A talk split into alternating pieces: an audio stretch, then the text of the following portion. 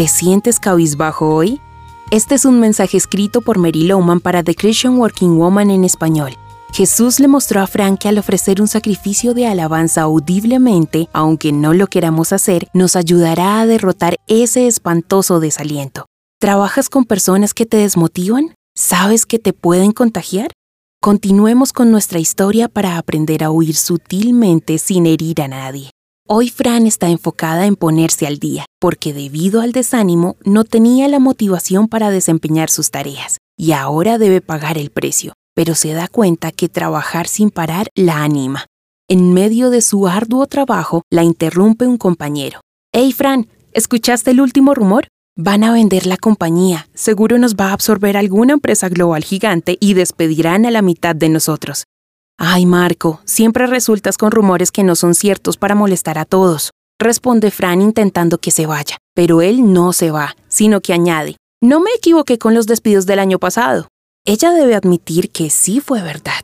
Y con esto no me equivoco, créeme, tengo buenas fuentes. Y continúa hablando y hablando acerca de todos los horrores que van a ocurrir debido a la supuesta venta. Entre más habla, más desanimada se siente ella, cuando al fin su compañero se despide, la vuelve a invadir ese sentimiento de derrota.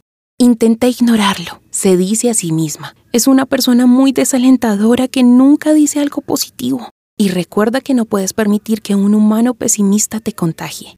Es verdad, estamos rodeados de personas negativas, en la Biblia encontramos un relato cuando Jairo le pidió a Jesús venir a sanar a su hija. Los amigos llegaron a la mitad del camino a decir, no hay nada que hacer, ya está muerta.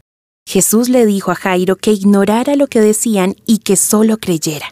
Hay momentos donde tienes que alejarte de las personas que te desmotivan. Evítalos, ignóralos, no los escuches. Con educación nos podemos alejar para proteger nuestra mente y recuerda, cree a pesar de las circunstancias.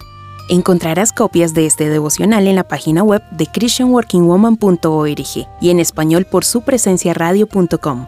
Búscanos también en tu plataforma digital favorita. Estamos como The Christian Working Woman en español.